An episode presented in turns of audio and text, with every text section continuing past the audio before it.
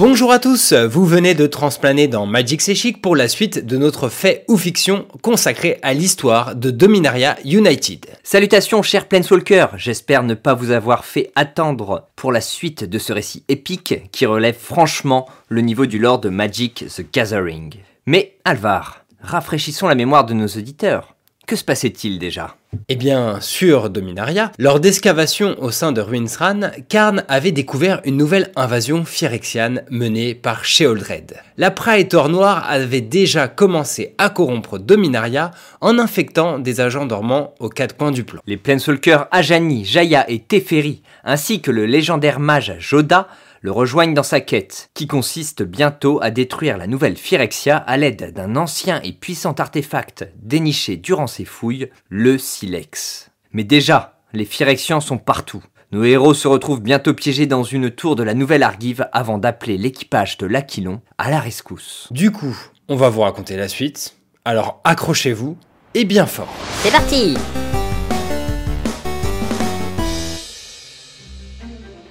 Un par un, l'Aquilon récupère nos quatre survivants et monté sur le pont du vaisseau fait ressurgir les souvenirs du passé de Karn, d'autant plus dans ce contexte. L'équipage est désormais constitué du vampire Arvad, du mage Raf Kapachen, de Fongepied, le Fungus, de Tiana l'Ange et bien évidemment de sa capitaine Shana Sisset. Mais le choix de la destination revient à Karn, puisqu'il est le plus impliqué dans la préparation de ce conflit depuis des années. Et la destination est Shiv, et plus précisément la plateforme de Mana. Pour rappel, c'est là que Karn avait dissimulé le puissant Silex. Ce lieu, jadis bâti par les Tran pour l'exploitation de Lithoforce, avait ensuite été utilisé par Urza comme usine, hein, d'où provient d'ailleurs la majeure partie de l'Aquilon. Cette structure a la particularité de devenir mobile, s'étant ainsi transformée en engin de combat massif et redoutable lors de la précédente invasion phyrexiane. Depuis, leur ami Joyra en avait donc fait son atelier. La stratégie cette fois-ci est de jouer collectif et de rassembler un maximum de forces dominariennes. Jaya se charge de recruter la bénalienne Danita, la sœur de Raph. Joda part dans la Yavimaya parler aux elfes. Karn va tenter d'enfin débloquer le silex chez Joyra, accompagné par Teferi qui dans la zone demandera le soutien des peuples Shivan. À nouveau, les compagnons prennent des routes séparées pour pallier à l'urgence de leur tâche.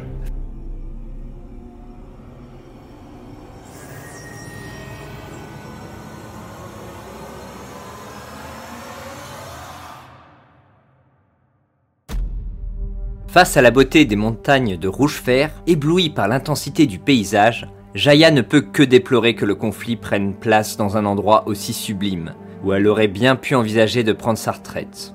Un jour, elle est tirée de cette rêverie quand elle entend son nom crié par une énorme boule de poils blancs qui sort du bois où il était en train de chasser. Ajani est en vie, et déjà aux côtés de Danita et ses soldats.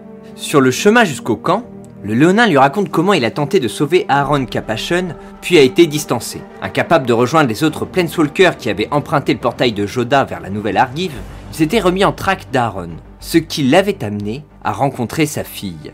Lorsque Jaya découvre celle-ci, elle ne peut s'empêcher de remarquer un petit quelque chose de Gérard, son ancêtre, même s'ils ne partagent pas le même sang. Danita refuse de rejoindre l'Alliance avant d'avoir retrouvé son père, dont la piste remonte jusqu'ici. L'ennemi s'est bien évidemment terré dans une caverne, gardée par des monstruosités centipèdes. Depuis les hauteurs, Jaya voit Adjani et sa douzaine d'éclaireurs de Lianoar faire le ménage dans les sous-bois, suivis par Danita et ses troupes. Grâce à une tactique militaire rondement menée, ils parviennent à se débarrasser des gardes avec les flammes de Jaya, mais une vingtaine de Phyrexians surgissent aussitôt. Des abominations humanoïdes qui rappellent tristement à nos héros qu'ils sont plongés dans un affrontement inédit. Ils ne sont pas face à des ennemis ordinaires. Les stratégies de combat habituelles des Bénaliens ne font pas effet ici et ils sont vite dépassés. Le renfort d'Adjani n'est pas de trop quand au sein des troupes ennemies apparaît le sorcier Ertaï, un des membres originels de l'Aquilon qui avait été corrompu par les Phyrexians et tué durant la grande invasion. Mais une autre apparition tout aussi surprenante lui emboîte le pas en la personne d'Aaron Capachon. Ce dernier porte encore les traces des interventions chirurgicales sur son visage, desquels s'échappe de l'huile phyrexiane. Mais à contrario des autres phyrexians, le régent de Benalia semble encore terriblement humain. Il n'a pas la joie extatique et furieuse des agents dormants qui s'éveillent à leur part sombre. Au contraire, son visage est crispé, angoissé, symbole des expérimentations malsaines d'Ertaï. Danita est furieuse du traitement infligé à son père, mais elle engage le combat avec détermination, et, avec une maîtrise experte, elle le décapite après quelques passes d'armes, le libérant de la sournoise expérimentation qu'on lui avait imposée. Ertaï ne semble pas trop affecté. Il remue une main de trois doigts, ce qui fait trembler la montagne, et la pierre s'ouvre sur un vaisseau cuirassé phyrexian d'une taille titanesque. Le plus grand que Jaya n'ait jamais vu, qui, en s'élevant sur ses jambes ridiculement fines, masque le soleil. Ce monstre attaque sans distinction Phyrexian et Benalien, crachant sur eux un liquide visqueux et acide emportant tout sur son passage. Le carnage couvre pourtant à peine le rire démoniaque d'Ertaï quand Danita recompose péniblement ses troupes, l'ancien sorcier de Tolaria met fin au massacre pour proposer une trêve si Adjani et Jaya acceptent de rendre les armes. Jaya s'avance vers l'ennemi en réfléchissant au moyen de s'en sortir lorsque l'air se charge d'une lueur dorée, projetée par un vaisseau immense, lisse, couleur du soleil, l'argosie dorée. Voilà donc l'artefact de légende que Rada avait évoqué durant les négociations. Le vaisseau mythique lance un rayon sur le cuirassé ennemi qui l'incapacite. Avec ce renfort providentiel des Keld, les troupes bénaliennes se réorganisent du mieux qu'ils peuvent. Couverts par les archers elfes, ils fondent sur les Phyrexians, surpris par l'immobilisation de leur arme secrète. Rada et ses troupes prennent peu de temps pour faire rendre l'arme au terrible cuirassé, tandis qu'Ertaï fuit en brandissant la menace de Sheoldred et de sa vengeance. Presque une victoire, surtout la survie, les ravages de la guerre.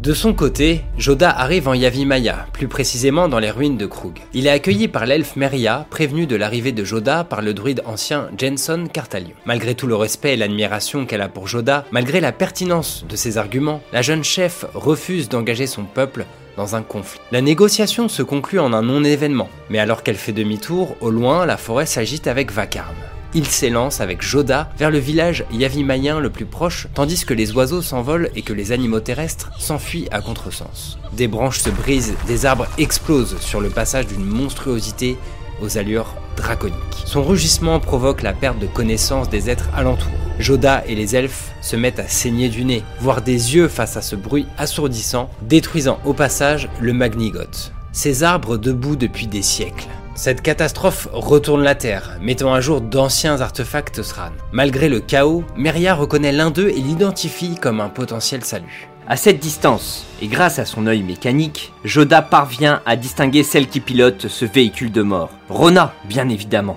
Après avoir mis en place un bouclier magique pour protéger le peuple de Meria, ils s'élancent tous les deux vers l'artefact. Joda, si habitué à être un leader, répond aux ordres de la jeune elfe, créant un nouveau bouclier quand le dragon rugit à nouveau. Meria met les mains dans la boue pour atteindre le vieil artefact et effectuer une série de manipulations qui lancent un compte à rebours, puis ils empruntent un portail avant que l'artefact ne s'illumine intensément, non pas pour exploser, mais pour créer une sphère de vide dans laquelle le dragon rugit, en silence. Rona parvient à s'enfuir in extremis de son monstrueux engin, laissant la chef elfe et l'ancien mage face à un terrain millénaire, dévasté. Presque une victoire, surtout la survie, les ravages de la guerre. Karn est interrompu dans son étude de la tablette d'argile par Teferi, qui apporte des nouvelles de ses recrutements pas forcément bonnes. Les dragons menés par Darigaz étudient la question, les Gutu et les Viachino attendent les décisions des dragons. Mais les gobelins rejoignent l'alliance. Ils veulent être les premiers à le faire pour l'utiliser comme argument dans de futures négociations avec les trois autres peuples. Teferi semble épuisé par les échanges menés, sans compter que peu de temps auparavant, il était encore grièvement blessé. Leur échange est coupé par des soubresauts et sortant de l'atelier de Joyra, il voit l'Aquilon en proie à une créature volante faite de métal, de chair décomposée, de fibres phyrexianes. La taille et la rapidité de la créature semblent mettre en déroute le vaisseau de légende, au secours duquel arrive un autre point dans le ciel, dont la forme légendaire traduit à la perfection sa violence et sa sagesse de dragon. Darigaz n'a finalement pas mis tant de temps à se décider, il fait voler en morceaux la créature phyrexiane, brûlant ses restes en plein vol. Puis il vient se présenter à Teferi et lui assurer la surveillance des airs de Shiv avec les siens, allégeance que le mage temporel accueille avec gratitude, sous les félicitations de Jaira qui sort de l'Aquilon. Les retrouvailles avec Karn se font à la fois avec soulagement et beaucoup de souffrance. Tellement de silence, de temps passé loin de l'autre, de non-dits, notamment autour du sacrifice de Venser. Mais une fois réconciliés, Jaira leur montre un dispositif explosif et leur confie son projet de détruire la plateforme de mana, trop puissante si elle devait tomber entre les mains ennemies. Karn reçoit alors un message de Joda, qui lui annonce le soutien de la Yavi Maya et de ses elfes. Mais malgré cette nouvelle de poids, le déroulement des événements, ces trois attaques conjointes sur l'ensemble des compagnons, a fait naître une certitude dans l'esprit de Joda. Il y a un espion dans la nouvelle coalition. Une défaite et toujours la survie, les ravages de la guerre. Teferi pose une monstruosité phyrexiane tentaculaire sur le plan de travail de Karn et l'immobilise avec un couteau, faisant couler l'huile phyrexiane dans un couinement morbide. Ce deuxième saboteur était caché dans la réserve de nourriture de la plateforme de mana. Impossible pour les deux Planeswalkers de savoir si le traître l'a mis ici ou s'il a transmis une quelconque information à Sheoldred. Heureusement, cette présence n'a pas empêché Joyra d'avancer dans sa mise en place d'un système d'autodestruction de la plateforme, dispositif décisif car si Sheoldred venait à s'emparer du laboratoire vaisseau créé par les Tran et redécouvert par Urza, elle serait en mesure de créer des lithoforces et d'utiliser de l'acier Tran quasi indestructible pour ses créations morbides. D'autre part, bien qu'il ne s'en soit ouvert à personne pour le moment, Karn a enfin découvert comment utiliser le silex. Une alerte retentit les deux Planeswalkers se précipitent sur le pont hémisphérique pour découvrir une masse considérable de Phyrexians à flanc de falaise, venus conquérir leur bastion. Ils sont accompagnés d'un cuirassé de la taille d'une baleine, ornementé de milliers de pattes comme un centipède sorti des pires cauchemars. Joyra ordonne alors l'activation des canons de la plateforme, qui mettent fin à l'assaut en deux salves. Karn ressent un soulagement lorsqu'il voit qu'ils sont rejoints par l'Aquilon, avant de découvrir, avec une horreur sans nom, que celui-ci a été parachevé. Cette double attaque a certainement pour but de les empêcher de préparer le système d'autodestruction de la plateforme de mana. Mais ces réflexions sont interrompues quand à bord du vaisseau de légende il reconnaît bien une silhouette dotée de deux paires de bras, la forme corrompue de son ancien compagnon de vol, Ertaï, étonnamment ramené à la vie des siècles plus tard, mais toujours doté de cet air de provocation et de suffisance. Cette vision est teintée d'humour noir quand on sait que le sorcier avait jadis été abandonné par l'Aquilon durant sa mission sur Rage, avant qu'il ne change donc de camp. Engageant le combat, Karn découvre bien vite que son armure et ses runes ne le protègent pas contre les sorts de son ancien allié, qui s'est spécifiquement préparé à affronter cet adversaire de métal. Il se retrouve immobilisé, comme durant sa rencontre avec Rona, et surtout soulevé par Ertaï dans les airs comme s'il ne pesait rien.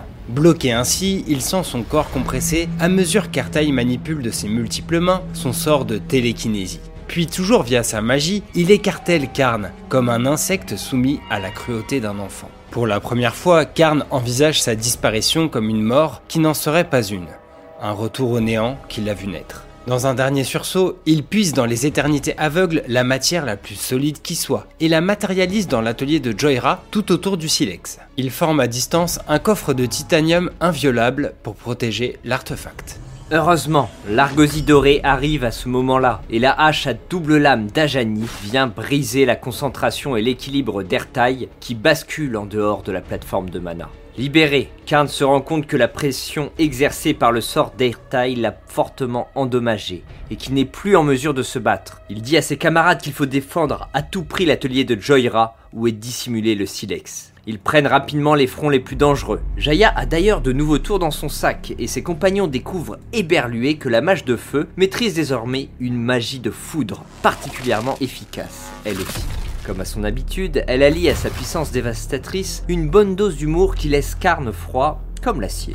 Du côté de l'ennemi, Sheoldred fait son entrée sur le champ de bataille, réclamant à Karn le silex. Jaya, escorté par Teferi et Adjani, file vers l'atelier pour récupérer l'artefact. Le golem protège leurs arrières du mieux qu'il peut, voyant débarquer deux cuirassés supplémentaires chez leurs opposants, aussitôt assaillis par les dragons de Darigaz. Le grand dragon Shivan affronte de nouveau avec brio les Phyrexians, comme il l'avait fait aux côtés d'Urza et de Barin durant la grande invasion. Pendant ce temps, Karn se demande pourquoi Jaya n'a-t-elle toujours pas transplané avec le Silex. L'arrivée d'imposants Sylvains transportant les forces elfiques Yavimayennes achève de redonner du souffle aux Dominariens dans leur bataille contre les horreurs phyrexianes. Meria, Rada et Danita organisent la riposte de chacune de leurs troupes, mais de concert. Les canons enfin rechargés abattent les plus imposants des ennemis. Le capitaine de guerre Teferi entrevoit enfin une issue à cet affrontement dont il n'imaginait absolument pas sortir victorieux. Jaya réémerge du laboratoire de Joyra avec la boîte de titanium pesant lourdement dans ses bras, donnée que Karn n'avait pas pris en compte au moment de sa création. Son poids est tel qu'il empêche la mage de transplaner avec. Karn fait disparaître le revêtement avant d'entendre Ajani déclarer Enfin une voix terriblement métallique.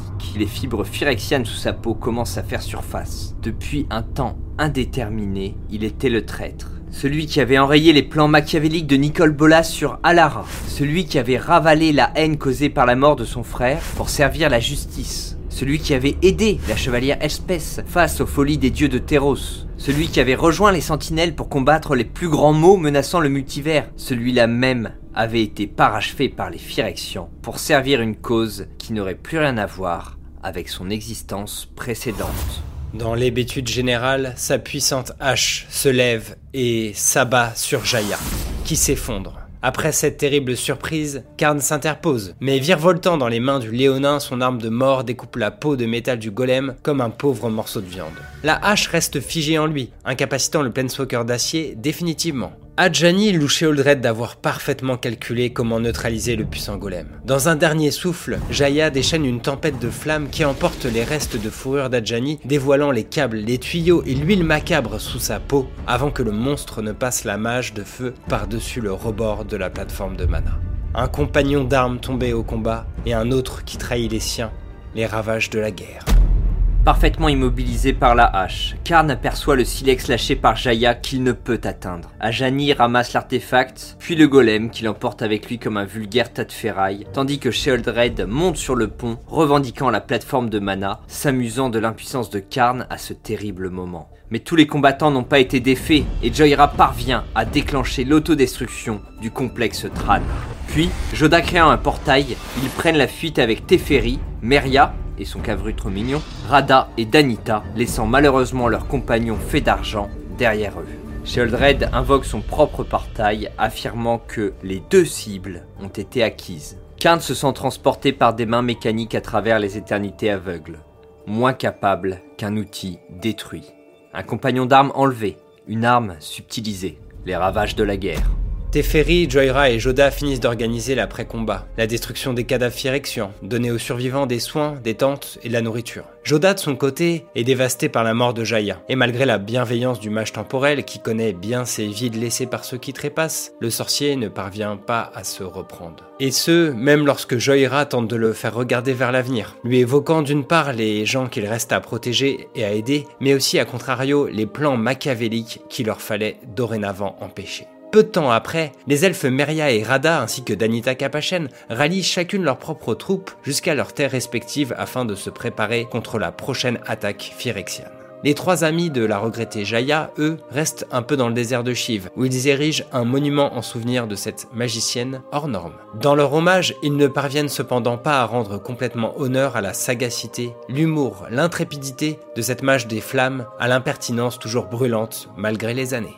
Non loin du mémorial cerné de sable rouge, Saïli attend Teferi. Bien que Karn et le Silex aient disparu, tout le travail de recherche et de documentation produit par le golem existe toujours. Et la pleine cœur de génie venue de Kaladesh parvient grâce à ce travail minutieux à élaborer une copie plus que probante du Silex. Néanmoins, elle ne peut déterminer son fonctionnement, ce qui les amène au sujet qui a animé Karn tout au long de cette funeste aventure. Comment emploie-t-on cet artefact? Cette question, il revient à Teferi d'en trouver la réponse. Revenir à quand pour déterminer le comment?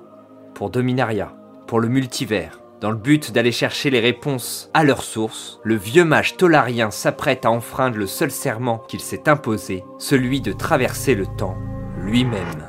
Lorsqu'il reprend conscience dans une caverne, Karn se sent étrange d'avoir traversé les éternités aveugles non pas de lui-même, mais en étant passé par le pont planaire.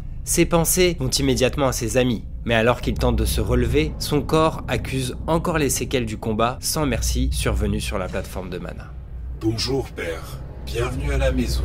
Et Leshnorn le surplombe, dans un blanc éclatant et entouré de grouillants phyrexians. Les jambes du golem ne lui répondent pas, il est incapable de transplaner. Les griffes de la Praetor blanche pénètrent le métal doux de sa joue, et il remarque enfin un jeune arbre rabougri poussant à même la porcelaine du plateau. Un végétal pour lequel Karn ressent une forme d'amour, même dans cette situation dramatique. Au bout de ses branches, tels des bourgeons, perlent des gouttes d'huile. Quand il demande à Norn quel est cet être organique dans ce monde d'horreur, la mère de l'unité lui répond que c'est le début d'une grande ère. Le commencement de tout.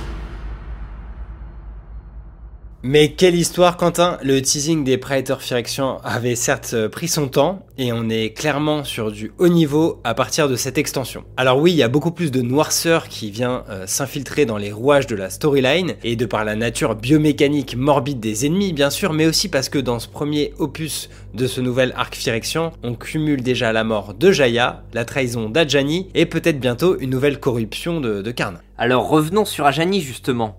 On se demande depuis combien de temps est-il ainsi parachevé et dans quelles circonstances l'a-t-il été. Était-ce durant le combat où il avait essayé de protéger, clairement en vain, Aaron Capachon Ou bien alors avant ça, n'ayant pas sauvé Karn à Koilos par hasard? Comment savait-il qu'il était là? A-t-il été capturé durant une mission de reconnaissance sur la nouvelle Phyrexia? Pire encore, a-t-il accepté de servir la cause phyrexiane de son plein gré, séduit par le grand projet de l'unité? Non, ça ne lui ressemble pas vraiment. Mais n'hésitez pas à nous partager vos théories les plus folles en commentaire. On trouvait qu'il y avait beaucoup de nouveaux Planeswalkers au fil des dernières extensions euh, qui étaient introduits, mais si n'importe qui peut se faire tuer ou contaminer dorénavant, cela fait beaucoup plus sens quand on se dessine une potentielle alliance d'arpenteurs Phyrexion. Cela pourrait même euh, changer les intentions de certains personnages clairement malveillants, tels que Tezret, Ashiok, Omnixilis ou Tibalt, n'acceptant pas qu'une menace plus grande qu'eux leur vole la vedette, voire euh, la vie. Avant d'en savoir plus sur ces futurs changements, on va suivre Teferi remonter le temps jusqu'à une période charnière pour la civilisation phyrexiane, la guerre qui a opposé Urza à son frère Mishra. On le rappelle, c'est le déclenchement du Silex Tran par Urza qui avait ensuite plongé Dominaria dans un long âge de glace. Si vous manquez de patience d'ici là et souhaitez vous replonger dans les grandes lignes de cette histoire, regardez les faits ou fictions qui avaient été faits par Alvar avec Tony sur Dominaria, Karn, mais aussi Teferi. Si ça vous a plu, n'hésitez pas à liker la vidéo, à vous abonner et même à activer la petite cloche pour suivre la suite hein, de, de, cet arc narratif qui s'annonce vraiment énorme. Si jamais vous jouez à Magic Arena, on vous offre aussi au petit passage un petit code d'AP de la chasse de minuit. Et pour participer, bah, vous laissez un commentaire euh, qu'on pourra identifier pour le tirage au sort avec le mot clé bourgeon. N'oubliez pas que si vous voulez apporter votre petite pierre à l'édifice de notre aventure Magic C'est Chic, vous pouvez toujours venir nous soutenir sur notre Patreon, dont le lien est disponible dans la description. Et si vous avez envie de parler plus longuement des épisodes qu'on produit, n'hésitez pas à venir en discuter avec nous sur notre Discord. Merci de nous avoir écoutés, vraiment du fond du cœur. Et d'ici la prochaine fois, bon voyage entre les éternités aveugles.